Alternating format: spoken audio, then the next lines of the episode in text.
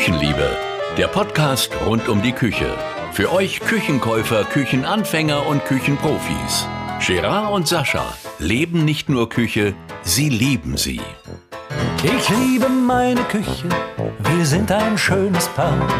Ich mag ihre Gerüche und ich mag ihr Inventar.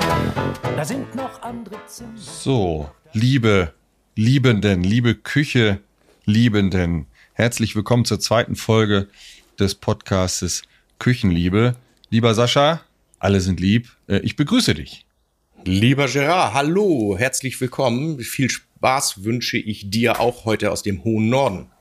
Das ist schön, wunderbar. So, pass auf. Wir müssen eine Sache klarstellen. Wir waren bei der letzten Folge etwas zu schnell mit dem Ausblick für die heutige Folge. Vielleicht kannst du was dazu sagen. Wir haben gesagt, äh, in der zweiten Folge geht es darum, wie geht's eigentlich nach dem Kauf weiter. Aber es Ja. sind ja noch so viele Themen. Sascha, hau raus. Ja, und irgendwie hatten wir ja gedanklich schon eine Küche gekauft, aber was gehört denn dazu? Ganz wichtig ist doch auch, was kostet die Küche und wie finde ich da auch meinen richtigen Preis? Da waren wir irgendwie ein bisschen schnell. Genau. Also, das wird ein Bestandteil dieser Folge werden. Wie finde ich den richtigen Preis? Dann äh, müssen wir noch mal kurz zurückblicken auf die äh, letzte Folge, werden da noch so ein paar Sachen klären. Dann äh, kommen wir später zu einer neuen Rubrik, die Küchenhelfer. Wir hatten das schon mal ganz kurz angeteasert. Und Trommelwirbel, es gibt noch eine Neuheit. Gut, Sascha, äh, wir haben drüber gesprochen, ähm, dass man eine Küche kaufen kann. Wir haben gesagt, es gibt die im Möbelhaus. Es gibt ein Küchenstudio. Ähm, wir wollen ja aber, ich sag mal, der Küche allgemein äh, den roten Teppich auslegen und nicht die einzelnen Vertriebskanäle hervorheben oder besser stellen oder oder. Es geht um die Küche allgemein. Wo kann man denn Küche kaufen, um das einmal klarzustellen? Wenn ich die Google-Suche be ähm, bemühe oder den Freund, den Nachbarn, ähm, welche Vertriebskanäle gibt es denn? Na, wenn wir das einfach jetzt mal ganz trocken runterhacken, gibt es die Küchenspezialisten, die Küchenfachhändler in unterschiedlichster Größe, Ja. Dann die Möbelhäuser mit ihren Küchenfachabteilungen. Ja, Dann gibt es natürlich auch sehr bekannt dieses große schwedische Möbelhaus, das auch einer der größten Küchenhändler Deutschlands ist. Da gehen wir sicherlich auch noch mal separat darauf ein. Der Tischler Schreiner um die Ecke ist natürlich auch häufig jemand, der Küchen teilweise sogar selbst herstellt oder auch vertreibt. Das Internet mittlerweile ist auch ein Podium geworden, wo ich ähm, eben auch mir Küchen teilweise sogar online planen oder interaktiv. Da gibt es auch ja schon die ersten, dass ich, äh, so wie wir beide uns jetzt hier per Teams sehen, äh, dass man das dann also auch so ein bisschen aus der Ferne machen kann, war vielleicht gerade zu Corona-Zeiten sehr angesagt. Habe ich jetzt noch jemanden vergessen? Was meinst du? man kann sicherlich noch auf einer Messe eine Küche kaufen im Discount, wie man so schön sagt, aber im Groben und Ganzen ist es das. So, und um alle gleich zu benennen, das ist uns wichtig, wir wollen alle mitnehmen und alle sollen Spaß an der Küchenliebe haben, würden wir das Wording mal gleichziehen und äh, wir würden dann alle diese Küchenanbieter in Zukunft Küchenpartner nennen. Ja, finde ich gut. Und vor allem, wir waren auch beim letzten Mal, bitte, liebe Hörer, seht uns das nach. Wir sind Küchenprofis und keine Radio- oder Hörfunkprofis. Wir müssen uns auch etwas einfinden. Wir haben dann mal sie, wir haben dann mal du gesagt. Wir haben uns entschieden, wir bleiben beim Du, das äh, sich auch sehr, sehr etabliert hat, gerade in der Podcast-Szene. Und äh, ich bin am letzten, in der letzten Woche gerade bei unserer Ex-Bundeskanzlerin am Hause vorbeigefahren. Also sollte sie zuhören, Frau Merkel, tut uns leid, auch Sie werden von uns geduzt. Sie werden geduzt, du wirst geduzt, liebe, liebe Angie. guck mal, da Siehst ist du, es wieder. Den gewissen, den gewissen Anstand und den Abstand, den hat man irgendwie dann ab und an. Ja, okay. Gut, ja. Rückblick erfolgt, alles gut, alles schön. Jetzt geht's natürlich darum, ähm, der Titel sagte schon aus, der Preis ist heiß. Was ist denn ähm, entscheidend für die Preisfindung einer Küche? Das ist ja ganz wichtig. Ähm, wie gesagt, wir haben die Küche jetzt noch nicht gekauft. Ähm, welche Komponenten spielen denn eine Rolle überhaupt bei der Preisfindung, Sascha? Natürlich haben die Hersteller untereinander auch Preisunterschiede. Die in Kalkulation, in Design, in Qualitätsmerkmalen beruhen können. Das ist für den Verbraucher vielleicht auf den ersten Blick etwas schwer zu erkennen. Aber es gibt ja, das kannst du vielleicht gleich noch mal ein bisschen anhand dieser sogenannten Indexküche verdeutlichen, was es ist. Der Hersteller an sich hat ja innerhalb seiner Frontend-Bandbreite auch unterschiedliche Preisgruppen. Mhm. Und auch dort ist die Kalkulation von Hersteller zu Hersteller völlig anders. Ja. Da ist, könntest du vielleicht jetzt mal einsteigen, wie das bei deinem namhaften großen deutschen Küchenhersteller zum Beispiel ist. Ja. Um das jetzt nicht nur auf einen Küchenhersteller zu beschränken, das wird wahrscheinlich, nicht wahrscheinlich, das ist überall das gleiche System. Es gibt äh, Küchenhersteller im äh, deutschsprachigen Bereich, äh, sehr viele. Also deutschsprachig heißt dann auch, es gibt gute äh, Produkte in der Schweiz, in Österreich und ich sag mal im Grenzbereich äh, Niederlande und äh, Frankreich, wie auch immer. Alle sollen sich willkommen fühlen. Ähm, die Hersteller haben verschiedene Qualitäten oder Ausführungen im Bereich der Fronten. Und wenn wir anfangen mit der günstigsten Front, ist es in der Regel eine Melaminharz beschichtete Tür. Front ist so ein schlechtes Wort, irgendwie die Möbeltür. Äh, Melaminharz beschichtet und dann mit einer Dickkante umlaufend. Das ist das günstigste, was es gibt. Günstig hört sich immer billig an. Die Qualität dieser Türen ist äh, wirklich sehr hoch. Die Kanten sind in der Regel gut verleimt, im Idealfall sogar mit einer PU-Verleimung. Das ist nahezu wasserdicht oder ich sag mal das ist der Stand der Dinge technisch die beste Verleimung im Markt. Was würdest du als Gutachter? Ja, der Klugschwätzer kommt ja. jetzt wieder dazu. So. Diese Fronten sind einfach in der ersten Preisgruppe, die heißt dann mal null, die heißt mal eins einsortiert. Aus dem Grund, weil sie ein einfach und unkompliziert herzustellen ist. Genau. Also das hat nichts mit in irgendeiner Art und Weise schlechterer Qualität zu tun. Also ganz klarer Hinweis hier von uns. Die Preisgruppenstellung bei Küchen hat grundsätzlich nichts mit Qualität zu tun. Genau. Ich bin immer der Meinung, dass da Emotionen eine Riesenrolle spielt. Also wenn Natürlich. ich eine, genau, wenn ich eine Tür habe, ähm, Kunststoff beschichtet, die hat so eine leichte Perlstruktur in der Richtung, äh, in der Regel. Und äh, die Dekante umlaufend habe ich eben erwähnt. Wenn ich dann eine Preisgruppe weitergehe, bekomme ich das ähnliche Material sogar mit einer Lackoberfläche, dann auch mit einer umlaufenden Kante. Äh, mit einer PP-Kante, das ist so eine Kunststoffkante. Hm, dann gibt es verschiedene Farbstellungen. Es gibt Fotos beziehungsweise Holzreproduktionen äh, und ja, ganz ehrliches Material, voll lackierte Türen. Das heißt, die Kante und die Oberfläche sind in einem Rutsch lackiert. Furniere und so weiter. Und diese Materialien sind Glas. natürlich ex Glas auch. Alles, äh, alles gibt Keramik, Steinfurniere, da können wir noch weit ja. ausholen. Und diese Materialien sind maßgeblich natürlich für die Preisfindung. Mit der Planungsvariante der Küche hat das erstmal nichts zu tun. Ähm, theoretisch kann ich eine Landhausküche, wenn die richtig plüschig geplant ist, auch umsetzen in der einfachsten Variante in Kunststoff ähm, dann wird die deutlich günstiger sein, aber sieht eben nicht mehr so schön aus. Und wenn sie schön aussieht, dann bin ich wieder in dem Thema Emotion. Ja, und man muss sich natürlich auch von dem, von, von dem Eindruck frei machen, dass eine kleine Küche immer preiswerter ist. Also ich habe natürlich auch gewisse Grundkosten in so einer Küche. Das beginnt mit den Geräten. Wenn ich eine Gerätevollausstattung wünsche, dann ist es ja völlig egal, wie groß die Küche ist. Dann habe ich als Beispiel 5.000 oder 6.000 Euro vielleicht schon als Basis für meine Geräte und mein Zubehör. Genau. Und äh, sicherlich ist die Anzahl der Korpusteile, der, der Möbelteile auch entscheidend ähm, für die Preisfindung, ganz klarer Fall. Aber ich wohne jetzt hier im Raum München und da sind Räume oft sehr klein. Und da bin ich immer der Meinung, je kleiner so ein Raum ist, desto wichtiger ist es natürlich, den Stauraum auch effektiv auszunutzen. Und dann gehe ich vielleicht bewusst zu einem Küchenhersteller mit einer sehr hohen Korpushöhe, damit der Sockel verhältnismäßig klein bleibt und ich mehr Stauraum gewinne. Auch ein wichtiges Thema.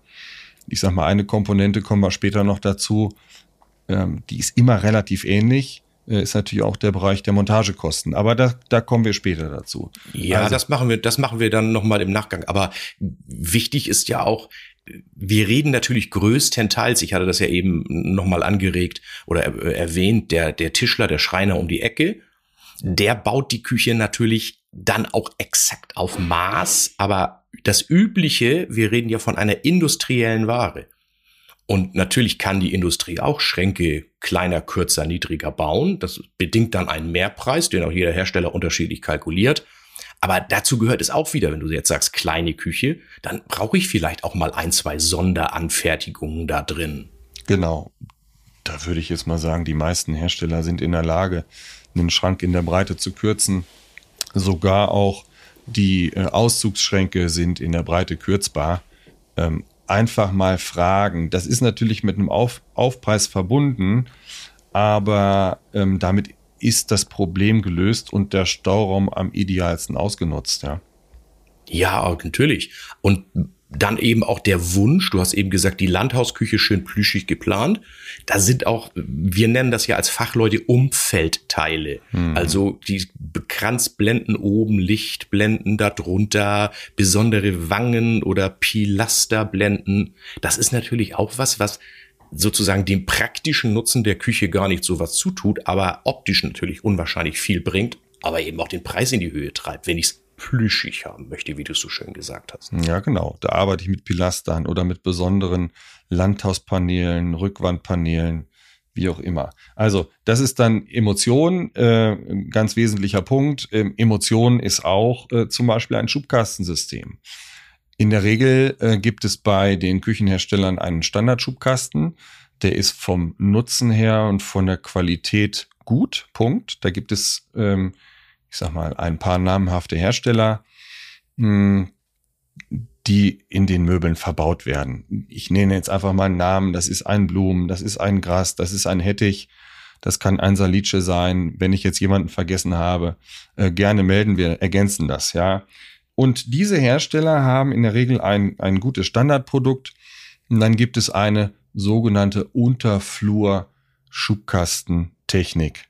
Das heißt, die Schubkastenschiene, die Korpusschiene ist, ich sag mal, verdeckt unter dem unteren Boden im Auszug äh, eingesetzt. Statt sonst seitlich wie üblich. Genau, statt sonst seitlich wie üblich. Dadurch wird die Zage, also die seitliche Führung, die seitliche Wand des Schubkastens und Auszuges dezenter, schöner, feiner.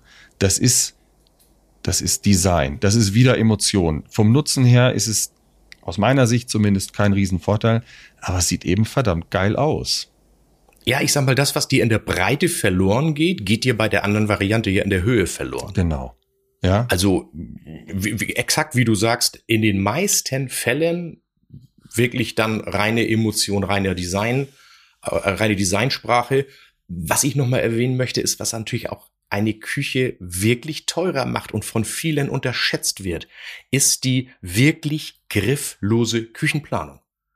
Das muss man einfach wissen. Das Ding ist aufwendig und das ist teuer. Das ist aufwendig. Auch in der Montage. Genau, das wollte ich gerade ergänzen. Die Montage ist ein wesentlicher Punkt.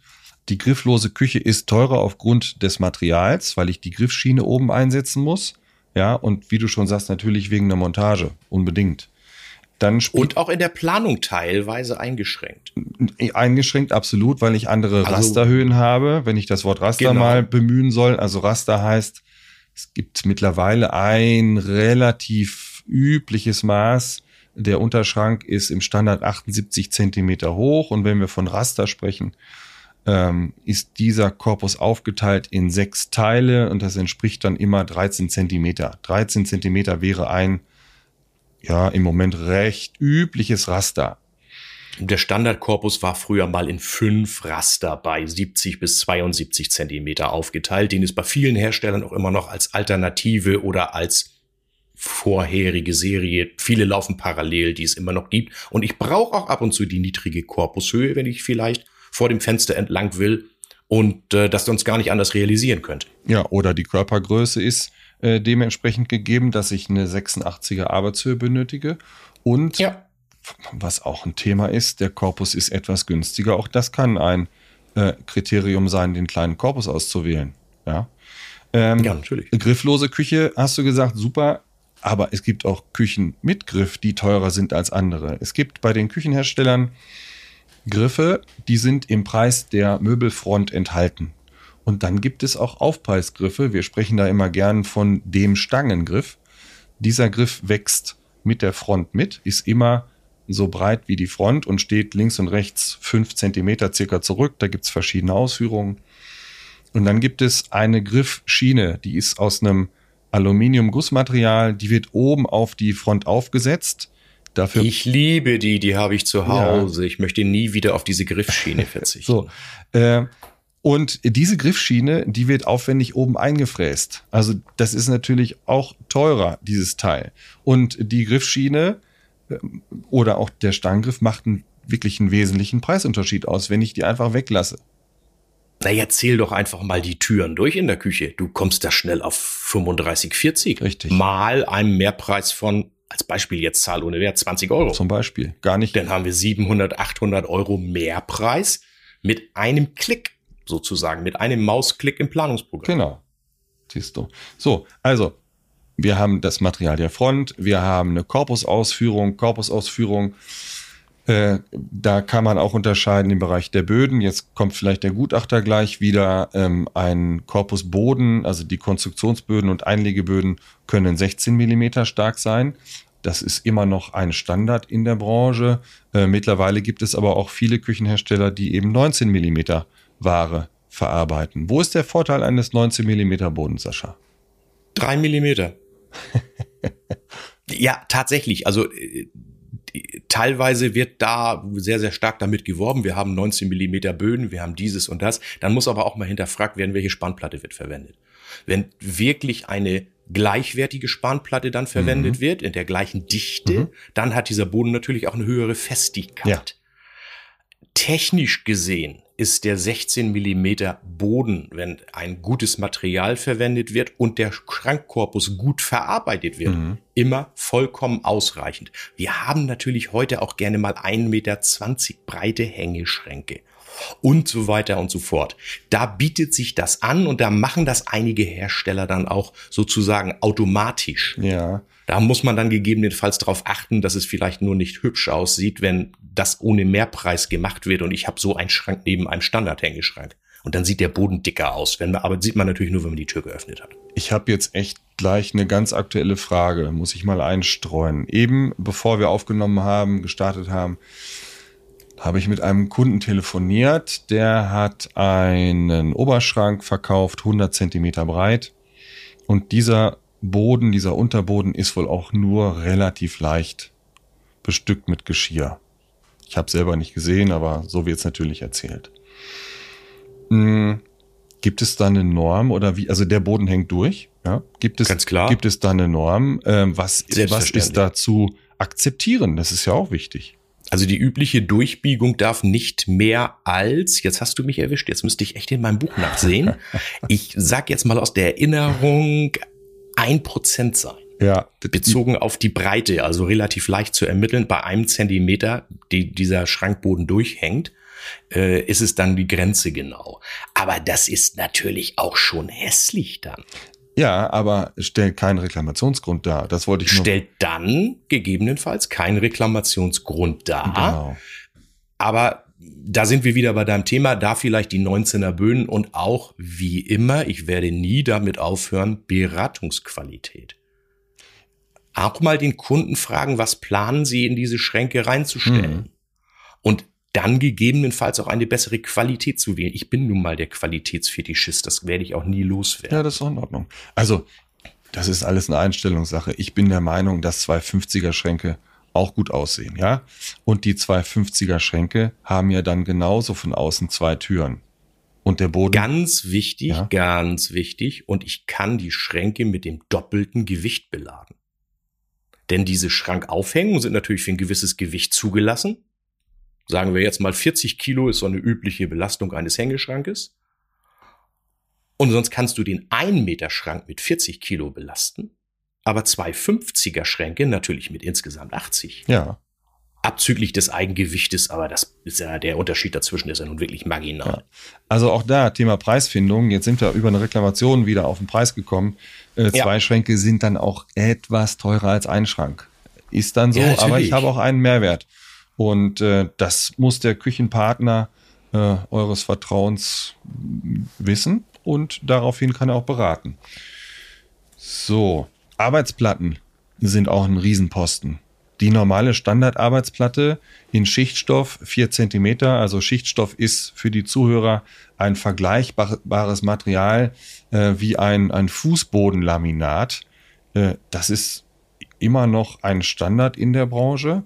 Ähm, das kennt auch doch jeder. Das kennt jeder. Die Resopal-Platte hat man Jahren früher bekannt. gesagt. Ne? Genau. Ähm, wenn auch Resopal nicht der einzige Hersteller ist, da gibt es verschiedene Hersteller, die das gleiche Produkt herstellen. Da gehen wir auch nochmal drauf ein, äh, was es da für Materialien gibt. Ähm, aber ich stelle einen Trend fest, es wird immer mehr Granit verkauft, immer mehr Keramik, äh, Kunststoff, Verbundstoffe, ähm, auch eine Massivholzplatte hier und da kommt vor. Und auch die kunststoffbeschichtete, die HPL beschichtete Arbeitsplatte, die ganz klassische, die wir kennen mit dieser doppelrunden Kante von früher, auch die verändert sich. Die wird dünner. Ja. Sie wird teilweise in ihrer Beschichtung dann dicker, dass sie also auch wirklich sehr, sehr strapazierfähig ist. Mhm. Und steigt dann natürlich auch im Preis. Diese 12 Millimeter Schichtstoffplatten zum Beispiel. Dann gibt es auch Platten, die sind durchgehend aus Schichtstoff. Ja. Vollkernplatten. Genau. Ja. Also äh, auch in diesem Bereich, das ist doch ganz klar, die Hersteller wollen auch ja sich nicht die Butter vom Brot nehmen lassen, dass die Kunden in Zukunft sagen, ich möchte etwas qualitativ hochwertigeres, etwas strapazierfähigeres. Also entwickeln die auch munter. Ja. Ähm, zu der Strapazierfähigkeit der Arbeitsplatten und Pflege der Arbeitsplatten, einen Ausblick dazu wird es eine separate Folge geben, da gehen wir jetzt nicht drauf ein weil das wirklich nochmal sehr aufwendig ist. Auch präventiv gemeint, wie schütze ich meine Arbeitsplatte dass ich da, Ganz breites Thema. dass ich da viele Jahre Freude dran habe. Und da kannst du bestimmt auch ein paar nette Geschichten dazu erzählen. Ich weiß schon eine, die würde ich dann gerne mal von dir hören. Oh. So, also Arbeitsplatten war das Thema. Dann Geräteauswahl, du hast das eben schon mal angerissen. Hm, üblicherweise hat man einen Herd in Verbindung mit einem Kochfeld. Heute sind es überwiegend äh, Backöfen hochgebaut mit einem autarken Kochfeld. Dann ist man ähm, übergegangen von einem Ceran-Kochfeld schon zum Standard Induktion. Ein spannendes Thema. Die Induktion ist eben ähnlich schnell wie ein Gaskochfeld, hat aber soll ich jetzt klug einige, einige Vorteile. Jetzt, jetzt komm. Glaskeramik. Glaskeramik. Das sonst sind wir beim Thema Tempotaschentuch. Ach so, okay. Ja, die ah. Kollegen sind sehr, sehr empfindlich. Also dann drösel das mal bitte auf. Wie hättest du es gern? Glaskeramik. Also das Material heißt tatsächlich Glaskeramik. Ja. Es gibt einen namhaften großen deutschen Hersteller, der diesen Namen als Markennamen Ceran mal geprägt hat, der ihn auch nach wie vor führt. Okay. Aber es gibt mittlerweile auch andere Hersteller, die ein gleiches Material herstellen und auch am Markt unterwegs sind. Also äh, ich habe das natürlich auch häufig in irgendwelchen Anfragen. Äh, ist das ein Ceran-Kochfeld? Und dann muss ich wirklich nachfragen mittlerweile, was ist damit gemeint? Geht es jetzt darum, dass man etwas Falsches geliefert bekommt? Nur mal so, du weißt ja, ich bin der Klugscheißer. Ja, okay. Äh, alles in Ordnung. so, also, sprich, die Auswahl des Kochfeldes ist entscheidend. Dann gibt es Kochfelder mittlerweile mit einem Abzugssystem in etlichen Ausführungen. Das kann einen sehr großen Preisunterschied ausmachen. Es gibt äh, Dunsthauben im Bereich von 150 Euro bis mittlerweile ich sage jetzt mal 5000 Euro. Auch da ja. ist die Range riesengroß. Das Mülleimersystem äh, kann einen Preisunterschied ausmachen und jetzt eskaliert die Situation im Bereich der Wasserhähne. Ja, wenn man früher gesagt hat, ein Wasserhahn, da muss kaltes und warmes Wasser rauskommen. Ähm, der darf. Heute sprudelt der und da kommt kochendes Wasser raus, wenn wir es wollen. So, zum Beispiel, der Wasserhahn sprudelt, der kann heißes Wasser zubereiten. Also heiß heißt wirklich kochendes Wasser. Und da gibt es dann auch wieder verschiedene Ausführungen, verschiedene Hersteller. Fragt euren Küchenberater, euren Küchenpartner, der kann euch da was zu sagen. Ähm, Nochmal, Rolle Rückwärtsgeräte, Energieeffizienzklassen können eine Rolle spielen. Was hat's damit auf sich? Das ist der, der Normenergieverbrauch eines Gerätes. Das war auch bis vor einem Jahr alles recht leicht zu vergleichen. Mhm. Da hatte ein Gerät A oder B oder A plus oder nur A. Leider hat mal wieder die EU versucht, was zu regulieren, was im Moment fast kein Kunde verstehen kann, denn man hat nur Änderungen vorgenommen bei Spülmaschinen und bei Kühlgeräten. Ja. Und da ging dann plötzlich ein Gerät, das sonst A Doppel Plus hatte, in G. Ja. G war im Prinzip früher vergleichbar mit einem russischen Panzer, der mit Schweröl betrieben wurde. Und plötzlich ist das Gerät, das im, im Dezember noch völlig energiesparend war, subjektiv für den Kunden ja unbrauchbar. Und auch eine Problematik in der Vertragsgestaltung natürlich. Also der Kunde hat kauft im Dezember ein Gerät vielleicht oder im, im, vielleicht im Herbst, auf dem steht A Doppel Plus und dann bekommt er das Gerät ausgeliefert und auf dem Gerät steht Energieklasse F oder G. Der flippt ja aus. Der flippt aus, ja. Also eine, eine Regelung der EU, die mal wieder so ins Leere gelaufen ist. Natürlich ist es gut, die, diese Dinger irgendwann mal zurückzusetzen, weil wir waren ja schon bei A dreimal plus minus 40 Prozent. Sicherlich so ein Reset, also im Prinzip wie ein Aktiensplit kann man das machen. Aber dann doch bitte so, dass der Verbraucher das versteht. Ich glaube, sogar ein Großteil der Küchenpartner versteht das nicht. Ja, auch dazu gibt's Übersetzungstabellen. Ähm, ja. Vielleicht können wir das mal in einer separaten Folge nochmal aufdröseln, das ganze Thema. Ja, also grundsätzlich natürlich, je energiesparender ein Gerät ist, gerade bei der Explosion der heutigen Energiepreise, wichtig. Aber mein Tipp, bitte auch vergleichen. Ja, bitte vergleichen. Also zum Beispiel bei, zum Beispiel bei Kühlgeräten ja. wird angegeben der Jahresenergieverbrauch. Ja.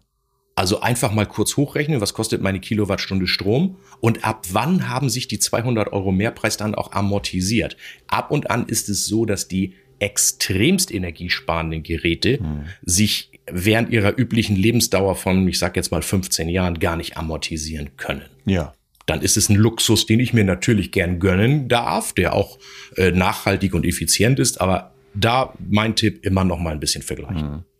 Wenn wir jetzt mal über die verschiedenen Komponenten gehen, auch das auf Wunsch können wir alles separat beleuchten, Materialitäten, Arbeitsplattenausführungen und so weiter, ist es natürlich auch sinnvoll, regional zu kaufen. Ähm, aus verschiedenen Gründen. Ich glaube, es macht wenig Sinn. Jetzt können wir auch über Nachhaltigkeit und äh, Klimaneutralität sprechen. Ähm, wenn jemand in Hamburg wohnt und umzieht nach München, kann der natürlich in Hamburg eine Küche kaufen und die hier runterfahren lassen, gar kein Problem. Vielleicht kennt der Partner, der Küchenpartner in Hamburg, aber auch einen guten Küchenpartner in München und kann da einen Kontakt herstellen. Die Reisekosten, die sind natürlich nicht unerheblich inklusive der Montagekosten, die da entstehen. Die Monteure muss ich unterbringen, die müssen irgendwo schlafen, da sind sicherlich zwei, drei Tage weg. Und jetzt kommt natürlich dein Lieblingsthema, Sascha, äh, die, Monta Montagekosten. die Montagekosten. Also die Montagekosten, jeder hat doch schon Handwerker zu Hause gehabt und jeder weiß doch, was mittlerweile auch die Handwerkerstunde kostet. Und es ist doch bei der Küchenmontage nichts anderes.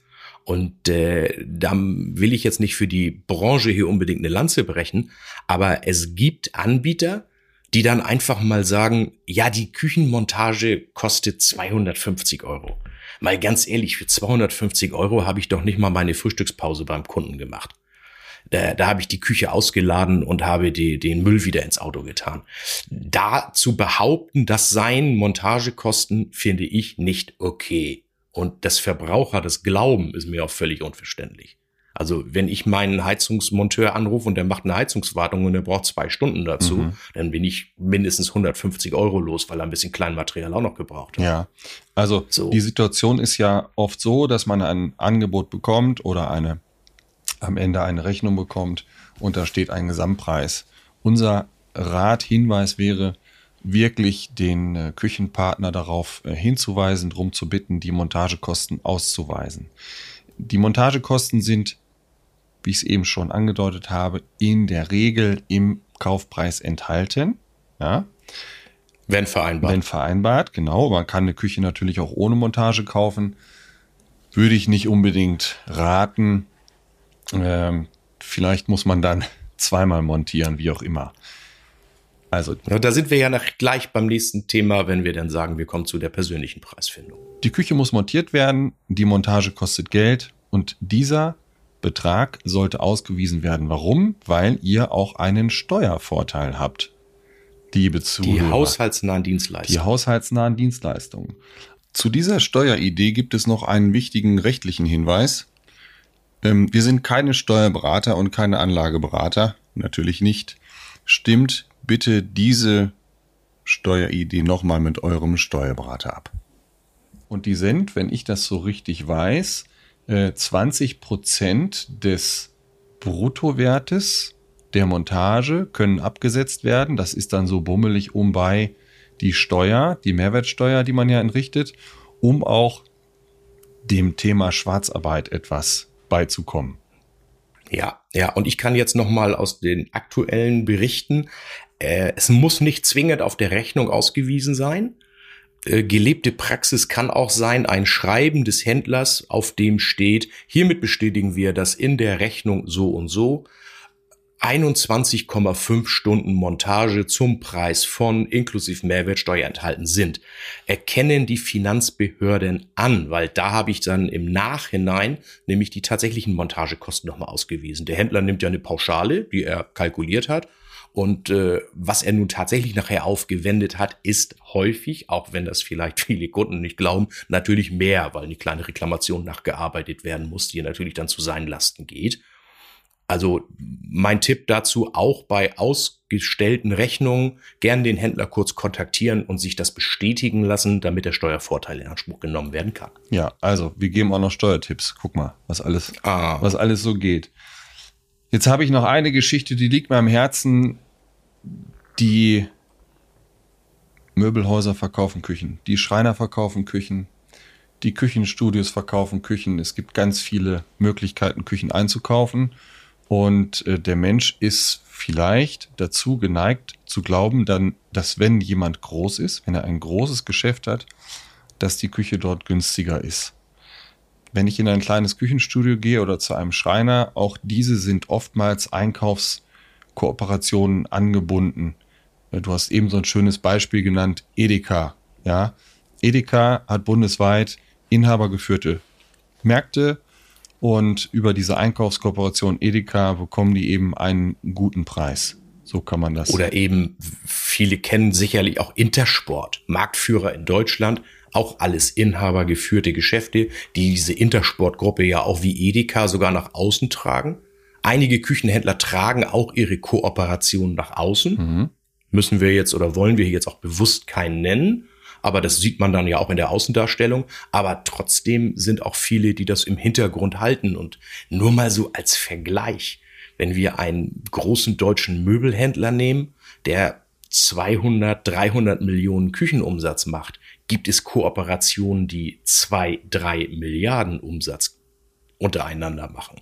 Also das heißt, da ist der Einkaufsvorteil kann sogar größer sein. Und groß heißt natürlich nicht günstig. Die Kostenstruktur ist natürlich auch eine andere, wenn ich 150 Küchen vorhalte. Absolut.